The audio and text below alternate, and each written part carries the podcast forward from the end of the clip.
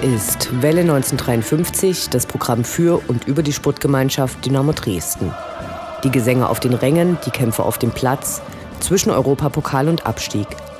Wir berichten über die letzten Siege und Niederlagen und die nächsten Kämpfe. Interviews mit Spielern und Funktionären, unterstützenswerte Initiativen und interessante Neuigkeiten. Wir senden auf Coloradio Dresden und Welle1953.net. Mein Name ist Anne Vidal, sportfrei.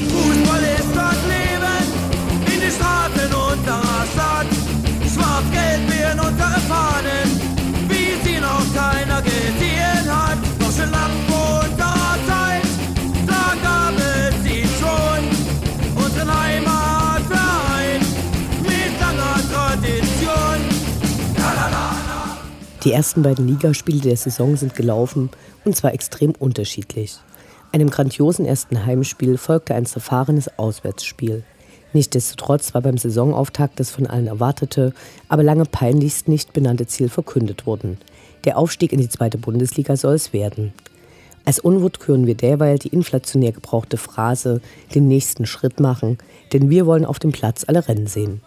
Rückblicke, Ausblicke und ein Überblick auf die Ereignisse des SGD-Universums erwarten euch in der nächsten knappen halben Stunde, präsentiert von Maria Goniak und mir, sportfrei.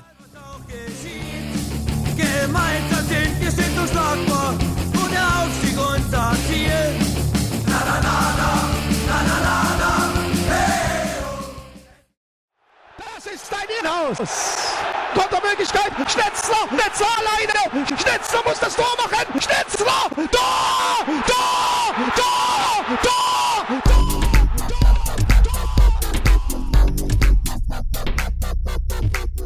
Der Blick zurück.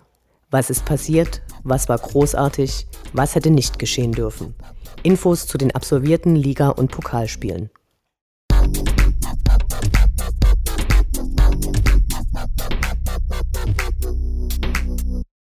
Erster Spieltag, 25.07., Samstag 14 Uhr, SGD gegen VfB Stuttgart 2. Endlich begann die neue Saison. Bevor der Ball endlich Richtung Aufstieg geschossen werden sollte, gab es ein Radtour der Fans. Während in Frankreich nur ein gelbes Trikot zu holen ist, waren in Dresden ausreichend für alle da. Es wurde eine kleine Schleife durch Dresden gedreht. Die Anzahl der Teilnehmenden blieb mit ca. 150 ausbaufähig. Am Stadion gab es dann die neue Security in Aktion zu erleben. Hier gibt es einfach noch nichts zu berichten. Auf dem Spielfeld wurde ein Fußballfest gefeiert. Im 153. Drittligaspiel war zum ersten Mal am Ende ein 4 zu 1 zu bejubeln. Die Laune war entsprechend. Daran konnte auch ein ordentlicher Regenschauer in der ersten Halbzeit nichts ändern, bei dem die unteren 20 Reihen der Osttribüne schlechte Karten hatten. Da der Regen wie so oft aus Richtung Westen kam, wurden sie wieder mal nass. Der K-Block intonierte einen zuvor in Teplitze geübten neuen Fangesang. Wer das Grundlagenlied von Scooter nicht kennt, es erschien 1978 in einer etwas eingängigeren Version der Band Supertramp unter dem Titel Logical Song. Diesen Song kennt vermutlich fast jeder Mensch auf der Welt.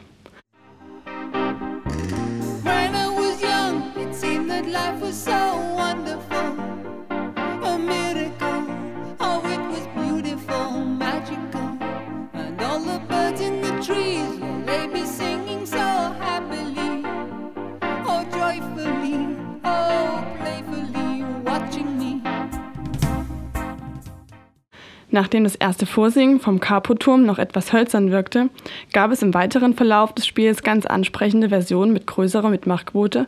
Wir sind gespannt, wie sich der Gesang in der Dresdner Fanszene weiterentwickeln wird. Noch kurz zum Spiel.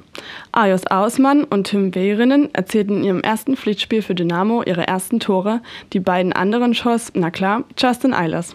Von den Neuzugängen waren gleich sechs Spieler in der Startformation. Ein starker Anfang, der die Hoffnung beflügelt, den Pessimisten unter uns aber nur zuraunt, schlechter geht's immer.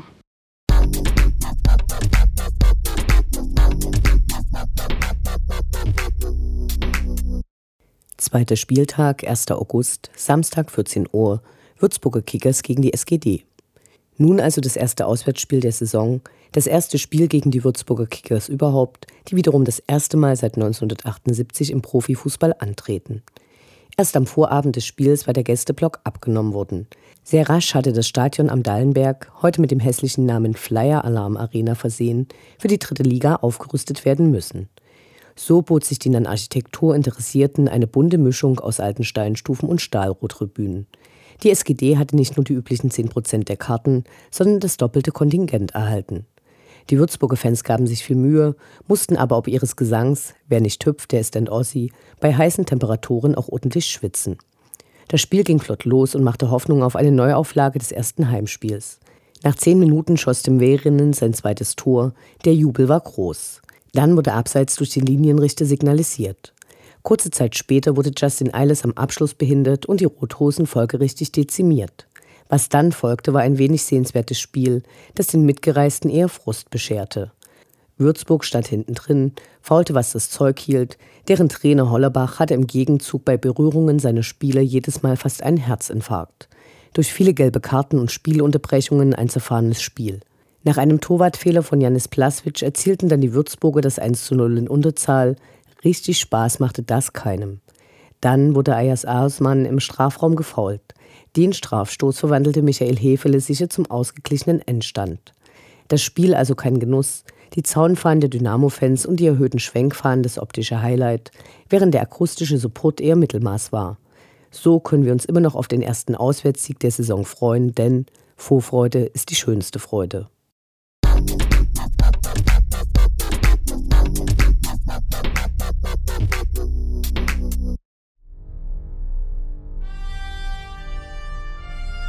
Unendlich sind die Weiten des Universums der Sputtgemeinschaft Dynamo Dresden. Alles rund um die SGD.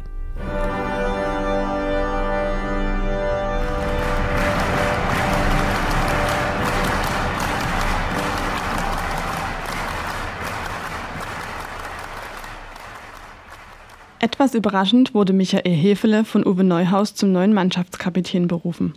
Dieser war zwar bereits im letzten Jahr mehrmals mit der Binde angetreten, die meisten Fans hätten aber auf Marco Hartmann getippt, der Stellvertreter wurde.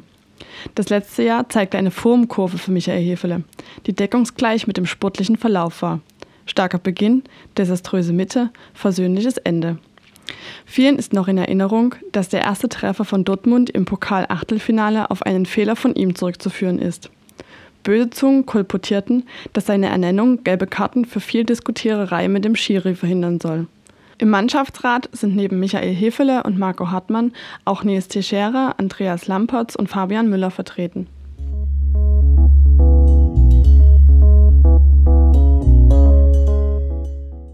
Am 16. Juli wurde im Stadion der Cheftrainer Uwe Neuhaus bei einem gut besuchten Mitgliederstammtisch vorgestellt.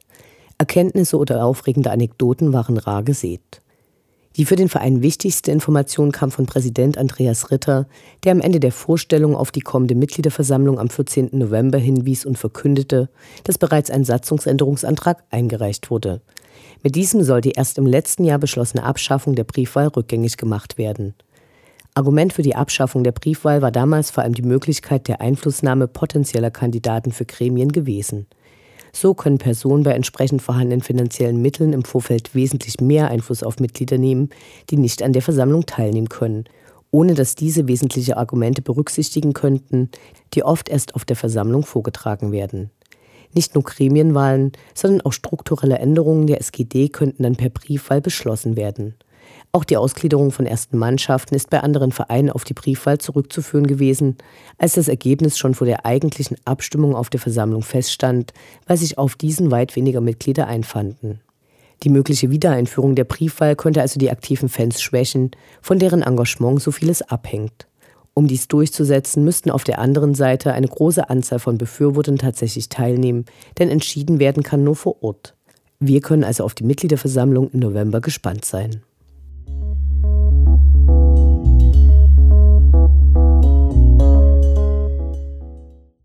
Am Dienstag wurde eine weitere Geldquelle für die Schuldentilgung vorgestellt.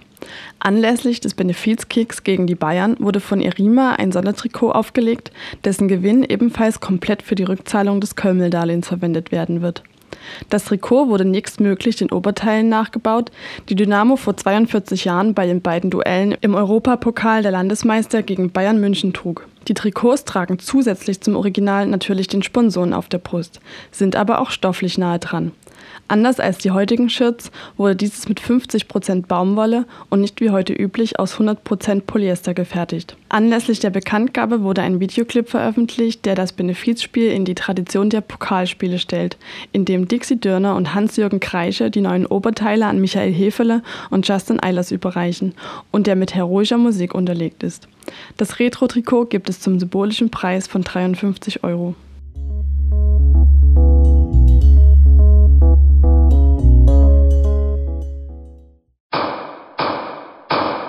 Paragraph 1. Die Würde des Fans ist unantastbar. Schön wär's. Fußball als Experimentierfeld. Probleme im Spannungsfeld zwischen lebendiger Fankultur, Kommerzialisierung und staatlicher Repression.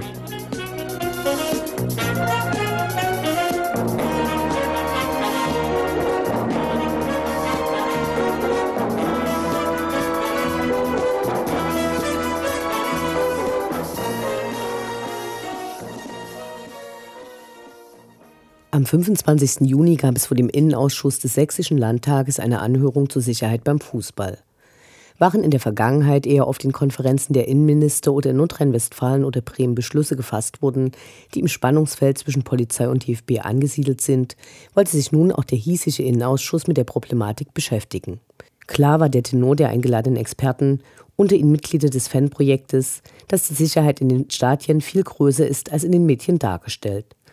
Auch wenn sich die Besucher sicherer fühlten als zum Beispiel bei Volksfesten oder Konzerten, ist mehr Polizei im Einsatz als je zuvor.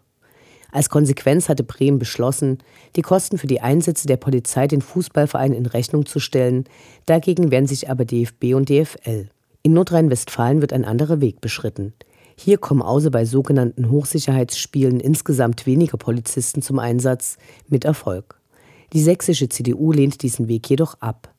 Die Anhörung soll der Auftakt zu einem fortwährenden Dialog sein, bei dem Fanprojekten eine besondere Rolle zugesprochen wird. Vielleicht gelingt es im konservativen Sachsen, bei den Diskussionen um Polizeieinsätze eine positive Rolle zu spielen, die die tatsächlichen Gegebenheiten berücksichtigt und die Fans und deren Vertreter aktiv mit einbezieht. Dass es in dieser Rubrik eher schlechte denn gute Nachrichten gibt, ist leider eine traurige Tatsache. Über eine Anfrage im Sächsischen Landtag wurde Ende Juni bekannt, dass auch in Sachsen zusätzlich zur zentralen CIS-Datenbank, in der bundesweit die sogenannten Gewalttäter Sport registriert sind, eine weitere Datei existiert, in der 769 Personen gespeichert sind, die ausschließlich der Fanszene Dynamos zugerechnet werden. Die Polizeidirektion Dresden wendet dabei ein Verfahren namens Gewalttätigkeiten, sonstige Straftaten sowie bedeutende Ordnungswidrigkeiten im Zusammenhang mit Sportveranstaltungen und Großveranstaltungen an. Laut dem Innenministerium werden in dieser Datei Tatverdächtige, Beschuldigte, Betroffene oder Verantwortliche nach einer Einzelbewertung der zähnekundigen Beamten geführt. Dabei ist es völlig unerheblich, ob diese Personen für Straftaten verurteilt oder freigesprochen wurden, also eine äußerst problematische Datensammlung, deren genauer Inhalt jedoch nicht bekannt gemacht wurde. Eine Kontrolle, ob die Datenerfassung überhaupt zulässig ist, gibt es also nicht. Pfui. Ansonsten hat sich der DFB eine innovative Strafe einfallen lassen, von der die SGD noch nicht betroffen ist. So wurde Dortmund mit einem Fahnenverbot für alle Auswärtsspiele der laufenden Saison belegt. Der BVB stimmte der Strafe zu und wird zusätzliche Ordner einsetzen, damit die Strafe durchgesetzt werden kann. Das Verbot von Zaunfahren kann als elementarer Angriff auf eine lebendige Fankultur gewertet werden, das mit Sanktionen für andere Vorfälle wie Geldstrafen oder Zuschauerausschüssen nicht vergleichbar ist und die Gestaltung des Rahmens von Fußballspielen weiter als Veranstaltungen für Konsumenten vorantreiben will.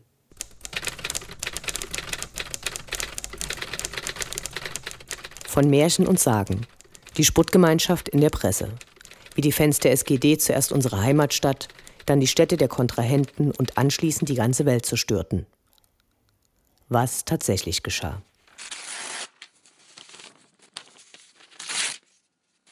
Das erste Heimspiel der Würzburger Kickers stand wahrscheinlich auch wegen der Vorfälle bei den Relegationsspielen gegen Saarbrücken und des immer noch äußerst schlechten Images der Dynamo-Fans im besonderen Fokus der Medien. Während es im Stadion größtenteils sehr ruhig blieb, nur bei der Öffnung des Pufferblocks gab es zunächst kleinere Rangeleien, kam es drumherum zu einigen unschönen Vorfällen, bei denen vorübergehend bei zehn Leuten die Identität festgestellt oder die vorübergehend festgenommen wurden. Direkt nach dem Spiel wurden von vielen Zeitungen Meldungen veröffentlicht, die in leider gewohnter Manier von Randalen, Ausschreitungen und Krawallen berichteten. Zum großen Teil waren diese auf eine DPA-Meldung zurückzuführen. Was man den Journalisten vorwerfen kann, ist mangelnde Recherche und Einordnung. So ist zum einen die Anzahl der Vorfälle bei 3000 Dynamo-Fans extrem niedrig. Auf jedem größeren Volksfest hat die Polizei wesentlich mehr zu tun. Eine kurze Rückfrage der Journalisten bei der Einsatzleitung der Polizei nach ihrer Einschätzung hätte die Schlagzeile nicht mehr rechtfertigen können. Noch am gleichen Abend veröffentlichte der Verein eine Stellungnahme, in der die Einschätzung der Polizei eine drastisch andere als die zuvor bundesweit in den Medien verbreitete war. Da wurde von guter Kommunikation und Kooperation und einem insgesamt friedlichen Verlauf gesprochen. Leider gilt aber wie immer, Korrekturen der zuerst veröffentlichten Knallermeldungen erreichen nie die gleiche Aufmerksamkeit. Ist das Image im Klo, wird es nur schwer wieder besser. Wovon in den Zeitungen nichts zu lesen war, waren die USK-Beamten, die in voller Montur und in kleinen Gruppen nach dem Spiel in der Stadt unterwegs waren und für unnötige Spannungen sorgten. Auch der Knüppeleinsatz bei der Rückfahrt der Fans in Hof wurde nur vereinzelt erwähnt und damit gerechtfertigt, dass es sich um alkoholisierte und aggressive Dynamo-Fans gehandelt hätte. Eine Behauptung, die im Hinblick auf die Heterogenität einer großen Gruppe eine Frechheit ist. Ausrufezeichen!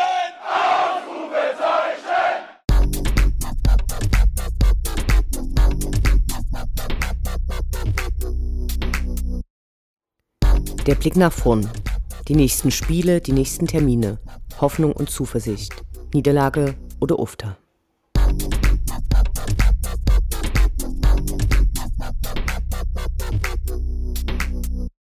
Testspiel gegen Berliner AK 07 in Finsterwalde. Freitag, 7. August, 18.30 Uhr. Es gibt viele Gründe, die englischen Wochen doof zu finden. Blöder ist nur, wenn gar kein Spiel stattfindet. Diesmal klafft eine Lücke im Spielplan, weil die SGD dieses Jahr nicht am DFB-Pokal teilnimmt. Also findet ein Testspiel statt, während der Rest Fußball Deutschlands den Pokal verfolgt. Im Stadion des Friedens wird morgen in Südbrandenburg, genauer gesagt in Finsterwalde, gegen den Berliner AK 07 angetreten. Die gegnerische Mannschaft spielt in der Regionalliga Nordost und belegte dort in der vergangenen Saison den siebten Platz. Größter Erfolg des Moabiter Vereins dürften die zwei Gewinne des Berliner Landespokals sein, der zum Antritt im DFB-Pokal berechtigt und in dem AK 07 2012 in der ersten Runde Hoffenheim mit 4-0 besiegte. Wie immer gilt, Testspiele sind keine Ligaspiele. Wir sind gespannt, ob es Überraschungen in der Aufstellung gibt oder die Partie eher der Spielpraxis dienen wird.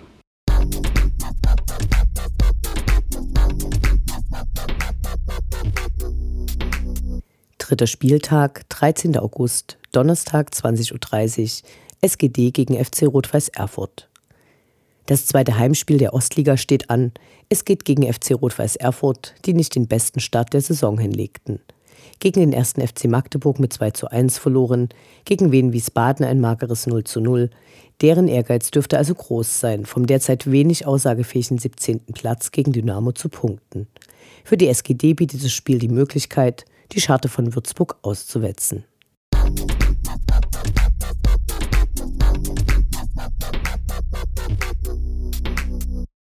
Siebzehnter August, Montag 18 Uhr, Benefizspiel SGD gegen FC Bayern München. Über das Benefizspiel ist schon so viel geschrieben worden, also sagen wir auch kurz was dazu. Gute Aktion für die Schuldentilgung, schön für Europacup-Fans. Ob es auch ein berauschendes Spiel wird, bleibt abzuwarten. Der Hype ist riesengroß, der für die Rückzahlung des Kölmel-Darlehens zu erwartende Geldbatzen auch. Allen, die hingehen, viel Spaß. Ansonsten, am Wochenende drauf gibt's das nächste Ligaspiel.